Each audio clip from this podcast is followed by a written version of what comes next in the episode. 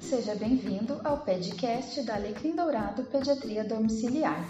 Meu nome é Marjorie Uber e eu sou dermatologista pediátrica.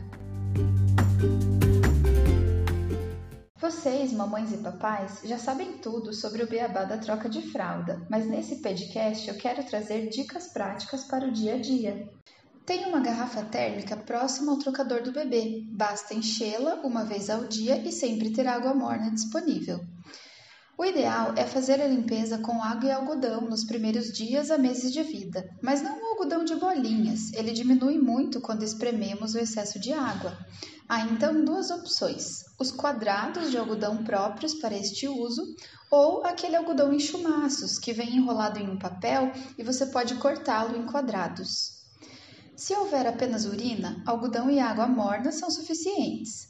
Se houver fezes, vale a pena usar uma gotinha de sabonete líquido ou Sindet. A propósito, você sabe o que é um Sindet? É um produto similar ao sabonete líquido, porém sem sabão em sua formulação e com o pH mais próximo ao da pele, de forma que resseca e agride menos a pele sensível do bebê.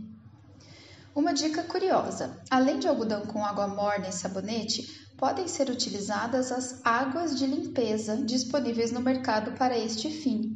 Você pode colocá-las em um borrifador, isso facilita a higiene. Pomadas de assadura podem ser utilizadas a cada troca de fralda, mas não são necessárias a todos os bebês. Se o seu bebê nunca tem vermelhidão ou assadura, você não precisa usá-las todos os dias. Lenços umedecidos também podem ser utilizados para recém-nascidos, mas o seu uso deve ser priorizado em situações de exceção. Lembre-se que o TNT, de que é feito a maioria dos lenços, não é biodegradável nem reciclável e causa impactos ao meio ambiente.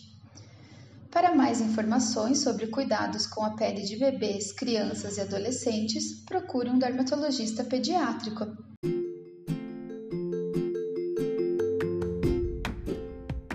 Obrigada por sua atenção e até o próximo episódio do nosso podcast do Alecrim Dourado.